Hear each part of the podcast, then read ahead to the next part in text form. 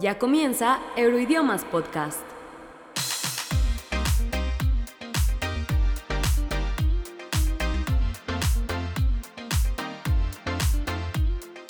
Hola futuros políglotas, yo soy Seth Juárez, bienvenidos a Euroidiomas Podcast. El día de hoy haremos un viaje hasta Alemania para conocer un poquito sobre su idioma, el alemán. Antes de empezar voy a compartirles algunos datos de interés. Como todos ustedes seguro ya sabrán, Alemania se encuentra en el continente europeo y está en una posición muy interesante, pues se ubica casi al centro de Europa, por lo que para los turistas es un punto de partida muy atractivo. Alemania tiene una población de alrededor de 83 millones de habitantes y su idioma, el alemán, es uno de los más populares a nivel mundial. Es el idioma oficial, desde luego, en Alemania, también en Austria y Liechtenstein, y es uno de los idiomas oficiales de Suiza y Luxemburgo. Para hablar de la historia de este idioma hay que viajar al siglo XV, a la Edad Media. Durante este periodo, en el territorio que ahora se conoce como Alemania, la lengua predominante que se utilizaba en los textos y documentos legales era el latín, debido a que era el idioma impuesto por el Imperio Romano. Sin embargo, entre los pobladores de la zona había ya un importante número de dialectos, entre los que sobresalían el bávaro, el alemánic y el francino renano. La variedad de dialectos comenzó a representar un problema para la comunicación entre las distintas zonas del territorio alemán, de modo que hacia los siglos XV y XVI inició un movimiento impulsado en primera instancia por el emperador Luis IV. Él lo que quería era estandarizar un idioma común. A partir de ese momento comenzó a crecer el uso del alemán central occidental, mismo que se fue abriendo camino entre los pobladores, autoridades y comerciantes. De igual manera, esta variante del alemán se hizo presente en los documentos legales, en la educación y en algunos textos, siendo la Biblia de Martín Lutero uno de los primeros libros escritos en el idioma.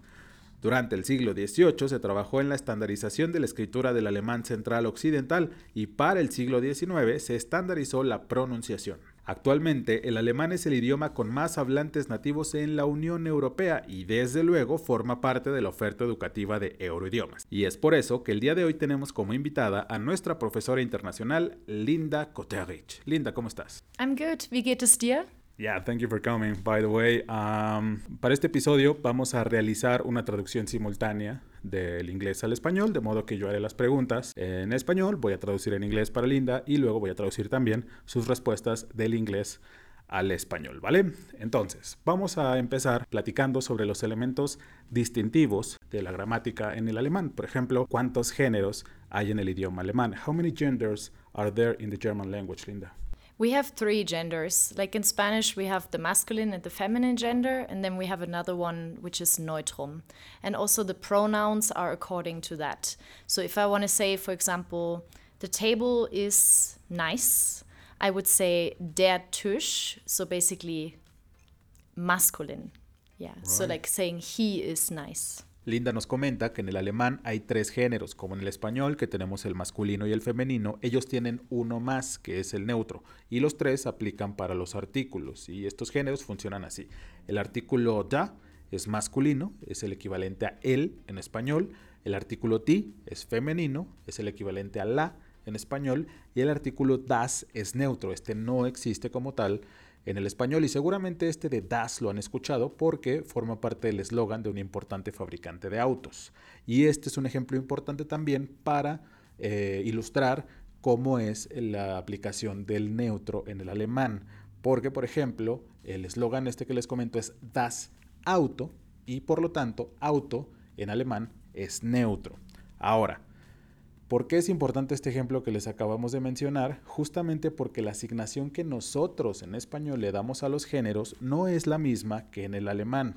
De ahí que lo que nos mencionaba Linda es muy interesante, ya que ella dijo que para decir que la mesa es bonita hay que asignar el artículo da seguido de la palabra eh, en alemán para mesa, que es tusch.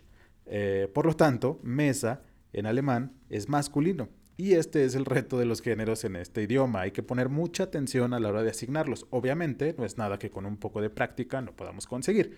Si quieren saber en qué momento se utiliza cada género, pues inscríbanse a los cursos de alemán disponibles aquí en Euroidiomas. Ahora, uh, is it true that all nouns are capitalized? ¿Es cierto que todos los sustantivos se escriben con mayúscula?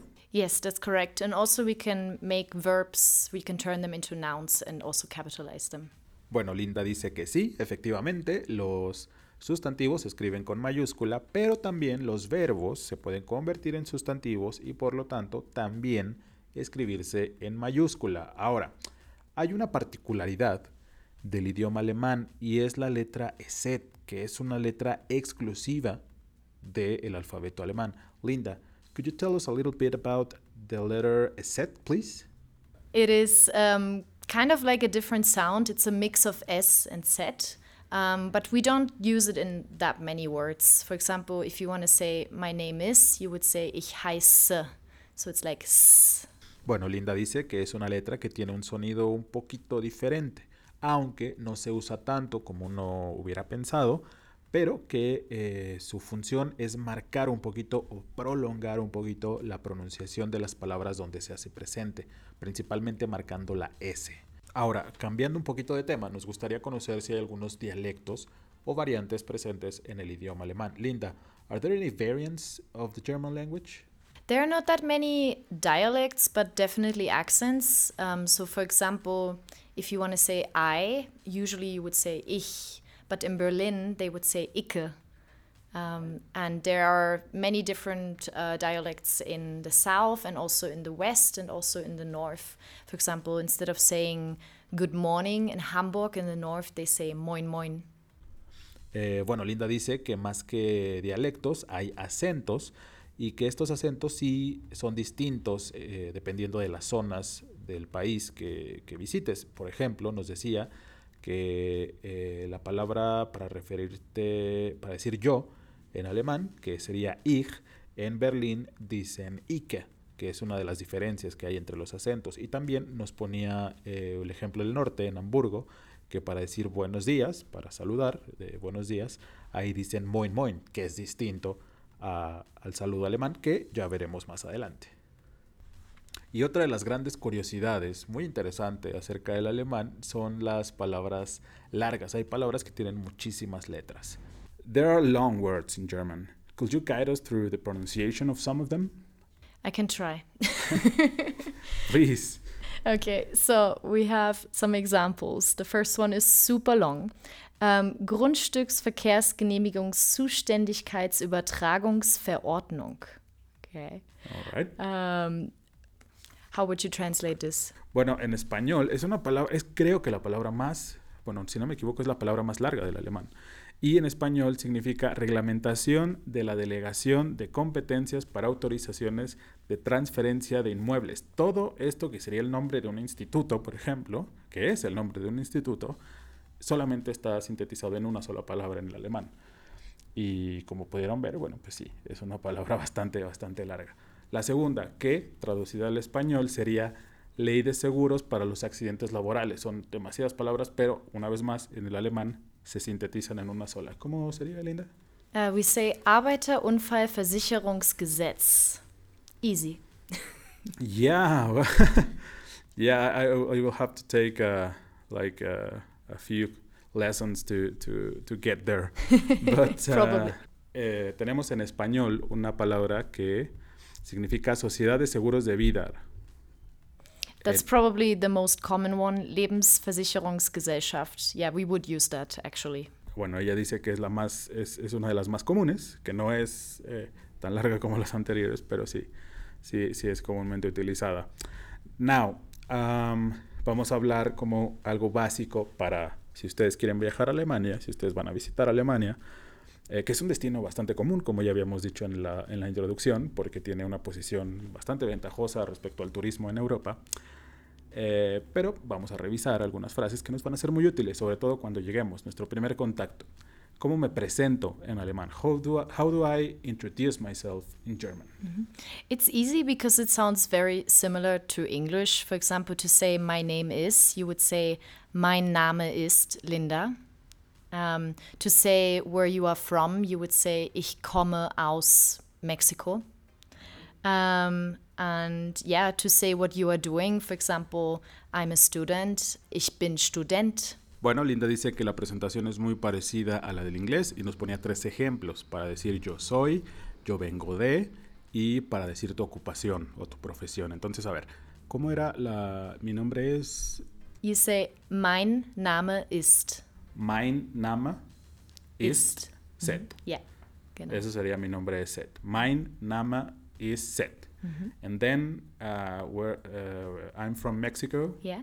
Ich komme aus Mexiko. Ich komme aus Mexico. Perfect, yeah.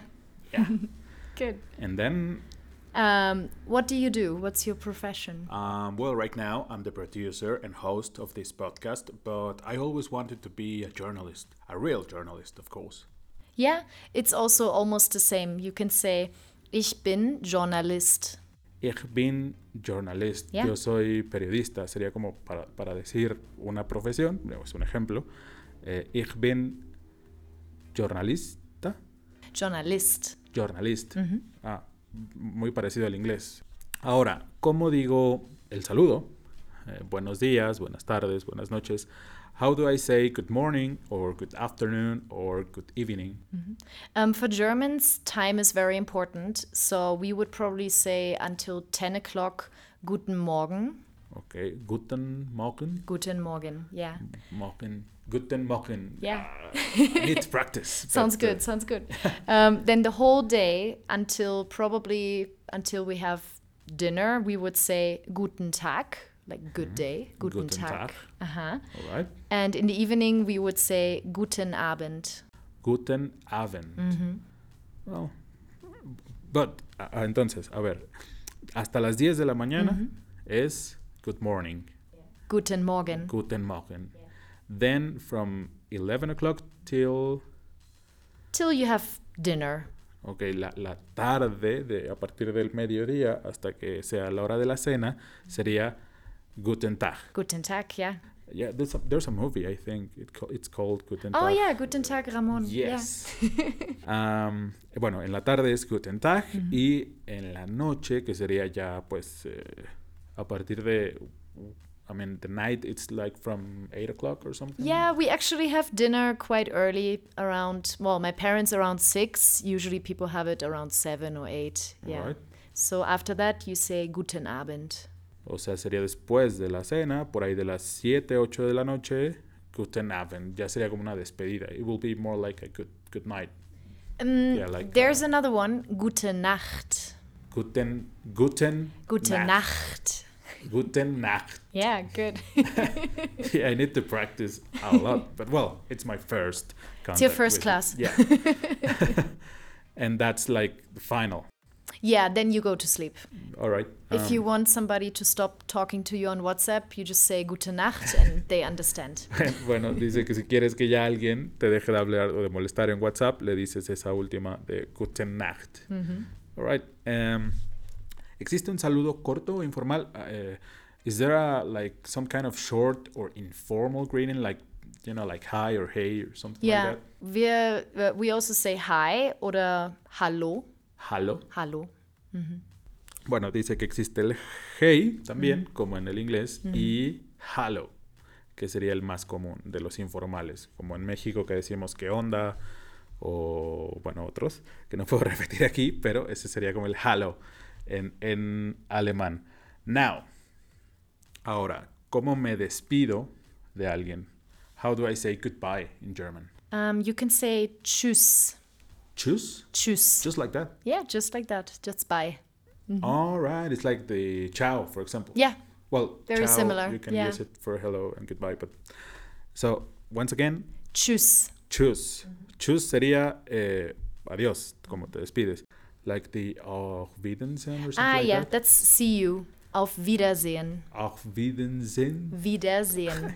I need to practice. I really need to to practice, but uh, that is like uh, see you yeah, or like uh, hasta la vista or something like that. exactly.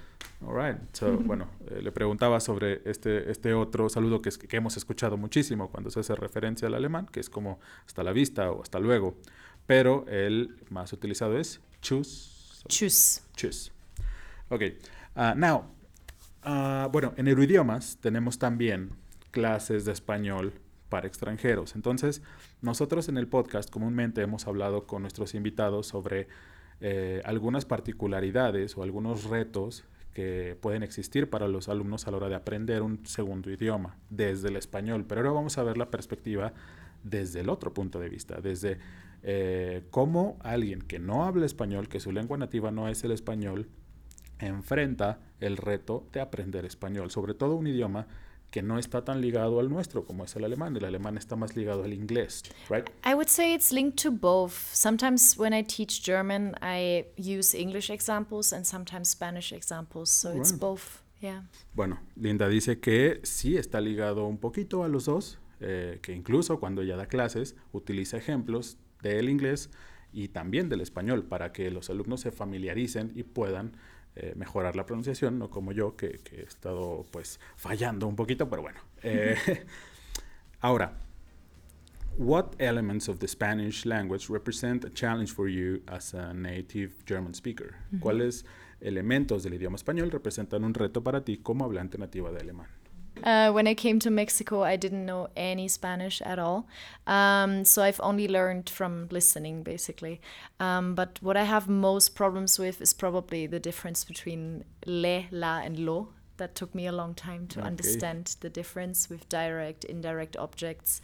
But it will be the same for German students to understand this in German. It will be the same problem. Eh, Linda dice que cuando llegó a México no sabía nada, nada, nada, nada de español y que fue a partir de escuchar al inicio cuando empezó a entender eh, un poquito nuestro idioma. Y es una experiencia de la que ya habíamos hablado en episodios anteriores, de cómo es importante a veces poder viajar al lugar donde se habla el idioma que quieres aprender y rodearte de este idioma y, y, pues ir, eh, irlo dominando de, desde la fuente misma ¿no? de, de la lengua. Y bueno, nos decía que el primer reto con el que se enfrentó fue justamente de lo que hablábamos al principio, la asignación de, de los géneros. Cuándo es él, cuándo es la, cuándo es lo y qué relación tiene con los objetos. Eh, pero bueno, dice que es una, es una situación que se presenta tanto para la gente que habla español y quiere aprender alemán como para la gente que habla alemán y quiere aprender español. O sea, estamos en igualdad de circunstancias en ese aspecto, por decirlo de alguna manera. Um, what about the word ahorita? You heard about that? Yes, um, that that's something you learn very early on. yeah, um, especially well, as a German person, you like to plan things, and when people cancel last minute or they tell you, just wait a moment, and it might never happen. Yes, that's something you learn in the first few months. from, from experience. Yeah. bueno, le preguntaba sobre una de las palabras que más confunde a, a las personas que no hablan español y es el término ahorita, que es una palabra que puede representar, eh, eh, puede ser algo que se va a hacer en un minuto o en ese mismo momento o en una hora o mañana o nunca. Entonces Linda me decía que sí, que sí al principio fue la primera de las palabras que aprendió y que en efecto era ah, confuso, que podía ser ese ahorita, podría significar pues en este momento o que igual podía nunca pasar. Eh, bueno, pues esos son algunos de los elementos básicos del alemán que hemos platicado el día de hoy con Linda. Thank you very much, Linda, for coming.